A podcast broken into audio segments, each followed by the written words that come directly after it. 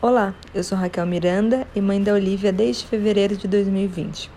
Eu gravei um episódio, que é o episódio número 6, contando do meu relato de parto, que foi um parto domiciliar, em casa.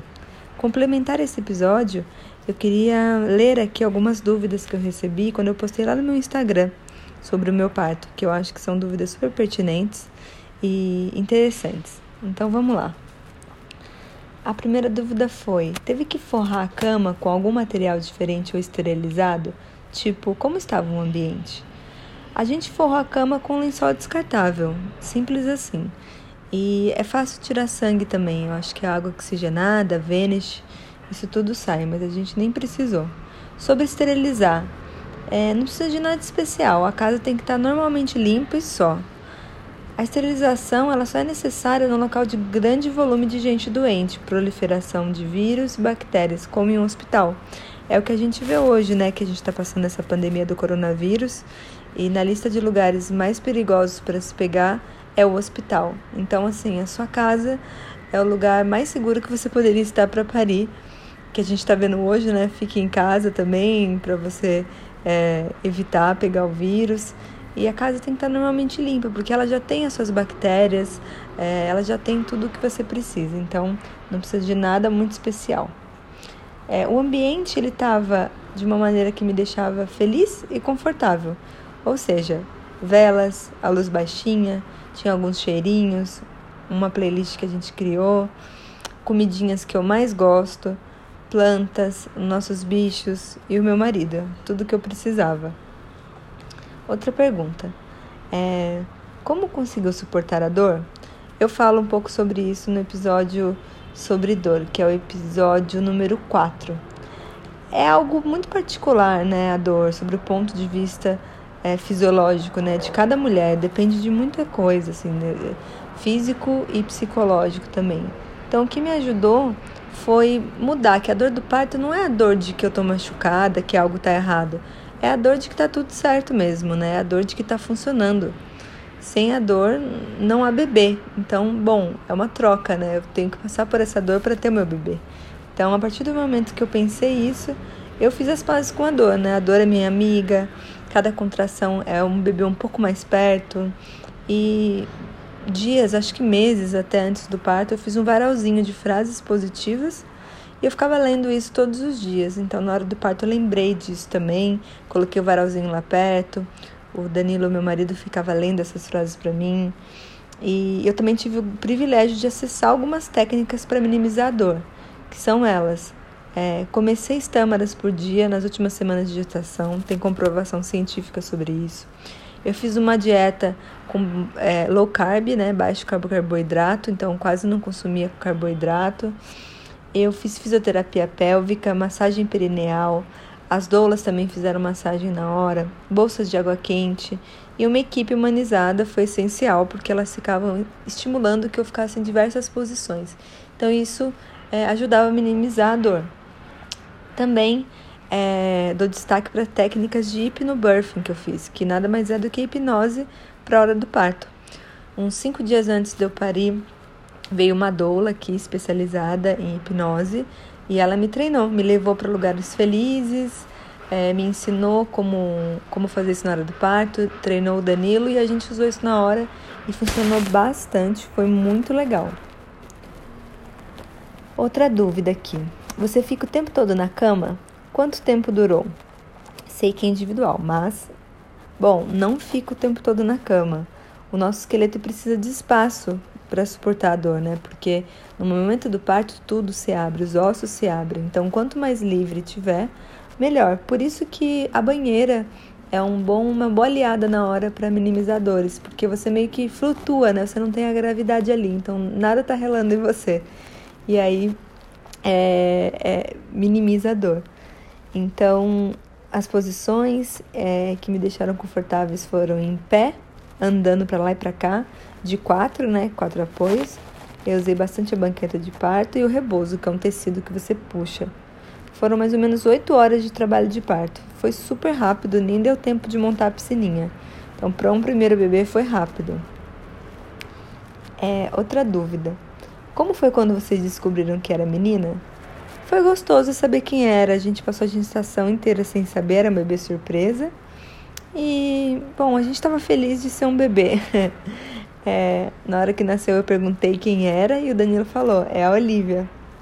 Então foi super legal. Como é que foi a participação do Danilo, né, meu companheiro? Eu acordei com algumas dores no domingo de manhã. Ela nasceu na segunda meia-noite, então foram é, mais ou menos 12 horas esse processo todo, né, de entender. E o Danilo, ele arrumou a casa, ele cronometrou as contrações, ele falou com a equipe, ele preparou o almoço, ele me distraiu enquanto a doula não chegava. Durante o parto ele foi o DJ, então ele colocava as músicas. Eu já fiz uma playlist, mas na hora eu ficava irritada com algumas, aí ele tirava. Ele serviu comida para a equipe, ele me abraçou, me beijou, ele dançou comigo, ele me ajudou com a hipnose, né, que nem eu falei. Ele recebeu a Olivia, ele foi as primeiras mãos que tocaram nossa filha foi a do Danilo. Ou seja, né, ele não fez mais do que a obrigação e o esperado do homem que eu escolhi casar, né? Mas aqui vamos dar um biscoitinho para ele. É, ele também colocou um áudio que minha avó fez. Minha avó é uma pessoa que eu sou muito conectada a ela e ela falava coisas muito fofas durante a minha gestação, quando ela me ligava para saber como é que eu tô. Então eu pedi para ela gravar um áudio falando que eu ia conseguir, que ia dar tudo certo. E o Danilo lembrou de colocar, foi muito bom. Aí outra pergunta: o que você achou mais essencial para o parto? Doula, yoga, físio, tudo. Tudo que eu fiz teve um papel importante, tudo. Eu não abriria mão de nada, faria tudo de novo. É, na verdade, eu faria até uma coisa a mais, que é musculação. Agora, para amamentar, eu tô sentindo falta de ter força nos braços e nas costas, mas. É, quem sabe, se eu tiver um outro filho, eu faria musculação. Mas tudo que eu fiz, eu não deixaria de fazer. O que foi mais revelador para mim, se eu pudesse escolher uma coisa só, foi a fisioterapia, a fisioterapia pélvica. Foi muito bom aprender sobre meu corpo, porque só aprendendo sobre o seu corpo que você ganha autonomia sobre ele, né? que você sabe o que está funcionando. Então foi muito bom, porque eu não tive medo em momento algum do parto, eu sabia o que estava acontecendo. É, qual foi a primeira coisa que você e o Danilo comeram pós o parto? chocotone. Eu ganhei um chocotone muito gostoso dos nossos vizinhos aqui de Natal.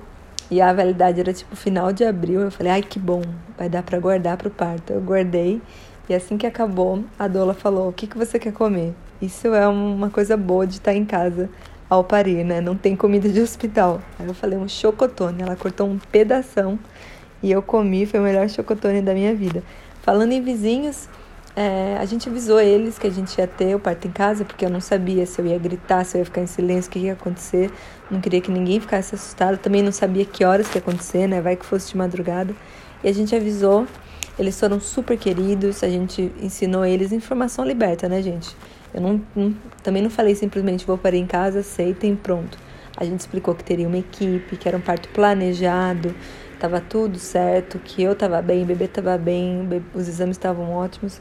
Eles foram super queridos, visitaram a gente uns dias depois, se ofereceram para ajudar. Então foi super legal. Uh, como é o processo de registro no cartório? Sempre quis saber disso, risos. As obstetrizes, que são as parteiras, elas te ajudam. Elas emitem um documento junto da prefeitura chamado DNV, que significa Declaração de Nascido Vivo. Depois elas te dão esse documento, você vai no cartório e registra. Simples assim. Às vezes, mas é raro, tá? É preciso mostrar a carteirinha de pré-natal, ultrassom, para provar que o bebê é seu mesmo.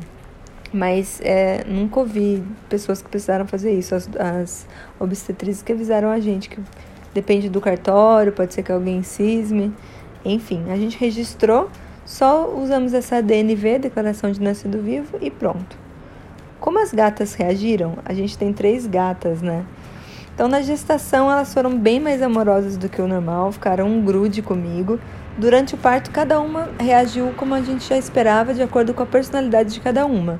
A mais medrosa se escondeu, porque tinha gente em casa e estava um dia típico, né? A mais blazer continuou blazer, ficou dormindo em outro quarto. E a mais grudinha, que é uma filhota, nem tanto, mas ela já tem dois anos, mas é a mais novinha. E a mais companheira ficou no quarto o tempo todo. Ela viu a Olivia nascer. Ah, você falou de açaí, chá gelado. É bom comer gelado no trabalho de parto ou foi coincidência? Não, foi coincidência. Eu senti muito calor. Cada mulher tem uma demanda na hora do trabalho de parto, né?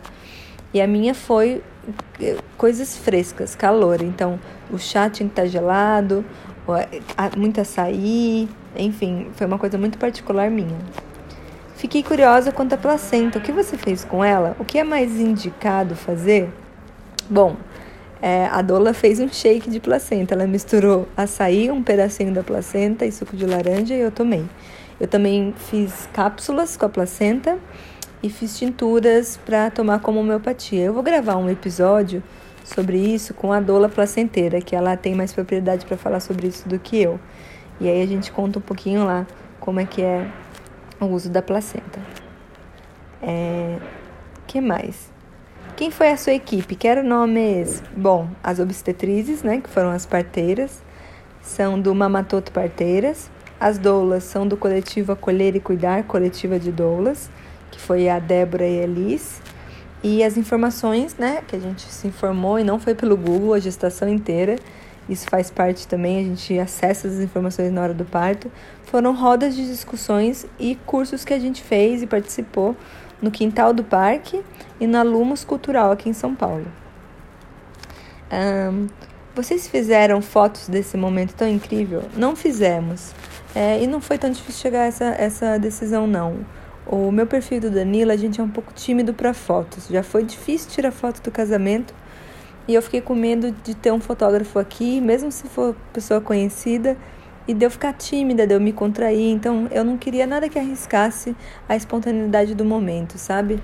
Então não fiz. As doulas eu autorizei que elas filmassem, tirassem foto desde que eu não percebesse. E aí eu tenho alguns registros delas e é isso. Não me arrependo. É, foi um momento lindo, tá guardado na memória. Temos essas fotos de celular. Mas cada um faz o que for melhor para si. Então tem gente que tem tira foto e fica lindo. Eu sempre me emociono com foto de parto é, domiciliar, hospitalar também. O parto é sempre lindo. É isso, gente. Qualquer dúvida, eu estou à disposição por e-mail ou me chama no Instagram. Também vou colocar algumas observações se eu lembrar aqui na descrição do episódio. E até a próxima.